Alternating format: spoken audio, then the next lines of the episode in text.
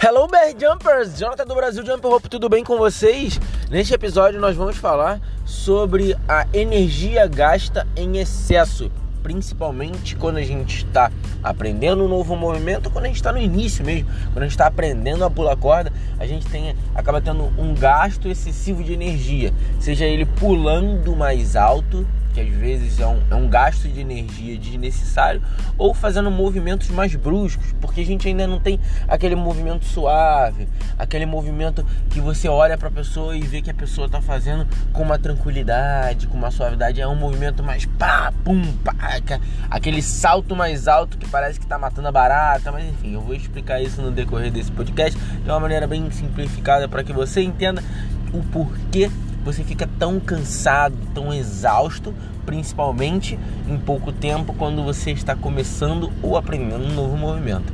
Beleza, pessoal? Siga a gente lá no Instagram, no Facebook, no YouTube. A gente está com o site aí. Ah, compartilha com seus amigos, faz aí tudo que você puder aí. Come on. Então, pessoal, nesse episódio, de uma maneira muito breve, eu vou explicar um pouco como funciona esse gasto excessivo de energia e por que, que a gente fica tão cansado quando a gente está pulando corda, por que, que é tão desgastante. O nosso corpo ele acaba não tendo aquela harmonia com os movimentos, com o saltar, com o girar a corda, com o tempo, a velocidade, o ritmo. A gente ainda não sabe ainda como funciona tudo de uma vez só. E aí, o que, que o seu corpo faz? Para ele dar uma margem boa de erro, para que você evite o errar na realidade, ele faz com que você faça movimentos mais bruscos. Ou seja, para quando você pular a corda, você vai girar a corda, mas você ainda não sabe a velocidade de girar a corda. Então ele vai automaticamente dar uma, uma, uma velocidade aleatória para você girar. E aí quando ele te dá uma velocidade aleatória, você ainda não sabe o tempo de pular essa corda. Então ele vai te dar um, um salto aleatório. Você não vai pular 2, 3 centímetros do chão. Você vai pular 30 centímetros do chão, 40 centímetros. Você vai pular como se você fizesse tudo para que a corda não batesse no seu pé. Porque esse é o objetivo do seu corpo na hora que você está aprendendo a pular corda. Seu objetivo é o quê? Você passar com a corda embaixo das suas canelas. Então você não quer que ela bata, você não quer errar. Sabe o que você faz? Pula muito alto. Pula muito alto, gira a corda muito rápido, gira o braço muito rápido, estica o braço demais. Então você fica, na verdade, com uma posição completamente diferente do que é que seria usado ou que será usado a partir do, do momento que você vai continuar treinando, praticando, é, é, você vai evoluindo. Ninguém vai pegar e vai fazer um movimento justinho, certinho no início. Por quê? Porque é processo como qualquer outra coisa, você vai ter que aprender do início. Você vai passar sim por um processo de aprendizagem. E esse processo já falei até num outro, num outro podcast aqui. E aí vocês precisam ficar muito atentos a isso, por quê? Porque não adianta, no início você vai gastar um, um, uma energia que você normalmente não está acostumado. Se pular corda gasta muita energia, gasta e consome mesmo muita energia, quando você está pulando é, já há um tempo, vamos supor que você já pulha seis meses de corda de uma maneira rotineira, constante, com consistência, você vai gastar muito menos energia nos seus 10 minutos iniciais do que nos seus 10 minutos iniciais quando você começa. Por quê? Porque você ainda não tem domínio sobre o seu corpo. Você ainda não sabe muito o que fazer e o que não fazer. Então você fica meio Caraca, e agora o que, que eu vou fazer? Vou pular, vou esticar o braço, vou girar rápido demais, porque muitos desses movimentos não são nem voluntários. É, é coisa que você é, liga o piloto automático e aí você vai fazendo. Conforme você vai aprendendo, você vai entendendo como é que funciona, e aí sim você vai fazer com que o seu corpo é, é, administre esse consumo de energia de uma maneira melhor. E aí o que, que vocês precisam se atentar? Se atentar que no início você não consegue pular durante muito tempo. Seu corpo ainda não está acostumado, você não pode, na verdade, fazer com que uh, uh, você treine por uma hora direto, porque, uh, assim, vamos combinar, é um treino de impacto, é um, é um treino mais puxado e você precisa ainda evitar esses impactos que o seu corpo vai causar logo no início. Como que eu vou fazer isso, Jonathan? Então, você vai aprendendo isso aos poucos. É muito comum, muito comum, já falei aqui sobre lesões, é muito comum que as pessoas sintam lesão, é, é, elas, elas se lesionem porque elas não entenderam o beabá do como funciona. Mas como assim elas não entenderam? Porque não tem onde aprender isso e ninguém ensina isso. E é aqui que eu estou falando sobre algo que uh, não tem ninguém falando e, e não tem. No início, quando você está aprendendo, você vai gastar muita energia saltando muito alto desnecessariamente. Estou dando só um exemplo. Esse salto muito alto ele gera um impacto muito maior. E aí esse impacto muito maior, desnecessário, você vai fazer o que? Vai fazer com que o seu corpo sinta muito mais. E aí onde vem a canelite, é onde vem a, a, a, as outras dores no pé, se você sente alguma dor na lombar, se você por quê? Porque você está pulando em excesso, você está gastando energia que não tinha necessidade. Mas é, um, é algo que não tem necessidade, mas é inevitável que você faça isso no início.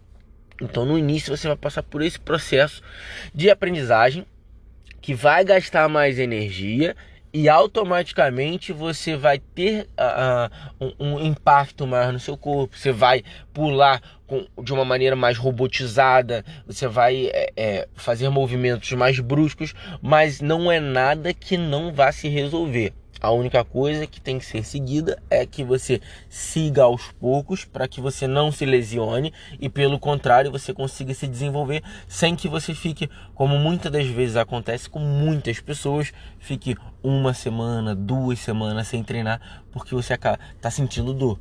E quando você sente dores no, no, nos lugares onde você utiliza para treinar, sim, você tem que parar, coloca uma compressa de água gelada e tudo mais.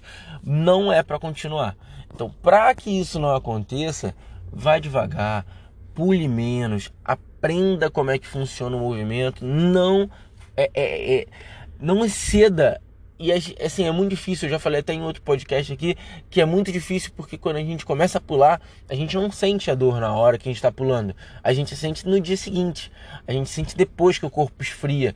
E aí, é, por isso que a gente tem que seguir gradativamente. Existem alguns treinamentos que as pessoas treinam é, 10 uh, ah, saltos num dia, 20 saltos no dia seguinte, 30 saltos no dia seguinte, principalmente para quem é, não pratica exercício físico nenhum, tá naquela área de sedentarismo e tudo mais. Então, assim, começa com muito pouco, mas é só isso, Jonathan. 10 saltos, isso é muito pouco. Sim, mas é muito pouco, é o suficiente para você fazer com que o seu corpo fique ligado. Ele, de uma maneira é, sutil, você vai avisar ele que você vai jogar uma carga naqueles músculos, vai fazer alguns movimentos. Para quem nunca fez ou está estático, não está fazendo nada, é muito interessante porque ele vai falar assim: opa, tem alguém fazendo movimento nesse músculo aqui da perna aqui. E aí, num dia, aí no outro dia joga mais um pouquinho, aí no outro dia joga mais um pouquinho, aí no outro dia joga mais um pouquinho, até você efetivamente conseguir fazer os seus 5, 10 minutinhos de treino por dia ou até mais do que isso. Não esqueça de aquecer, muita gente gosta de alongar, eu também recomendo, joga um pouquinho para um lado, para o outro, dá esticadinha na perna, isso tudo é muito bom para que você evite lesões. Então, não vamos nos preocupar tanto nesse gasto de energia em excesso no início. Você vai gastar. Você vai gastar, você vai se cansar mais, vai ser em poucos minutos você vai estar tá exausto, você não vai estar tá aguentando pular, mas isso é completamente normal. O que você não pode deixar de fazer é, com o passar dos treinos, e melhor, buscando melhorar, buscando pular menos, menos que eu digo mais baixo, não pular tão alto, a menos que sei, seja um, um, um super pulo, que é o chamado pelos, pelos gringos lá, que é quando você vai fazer um movimento que você exige que o salto seja maior. Tirando isso, você vai controlar isso ao tempo para que quando você pule, a corda só passe embaixo do seu pé, quase raspando no seu pé. E aí o, o, impacto ele é muito mínimo. Então quando a pessoa fala assim, ah, Jonathan, mas isso causa impacto no joelho, causa impacto. Não, não. Ele causa muito impacto, porque no início você pula, parece que tá matando barato. Vai, pá, pá, pá, mata barata, caralho, oh, barata. Não, não é assim.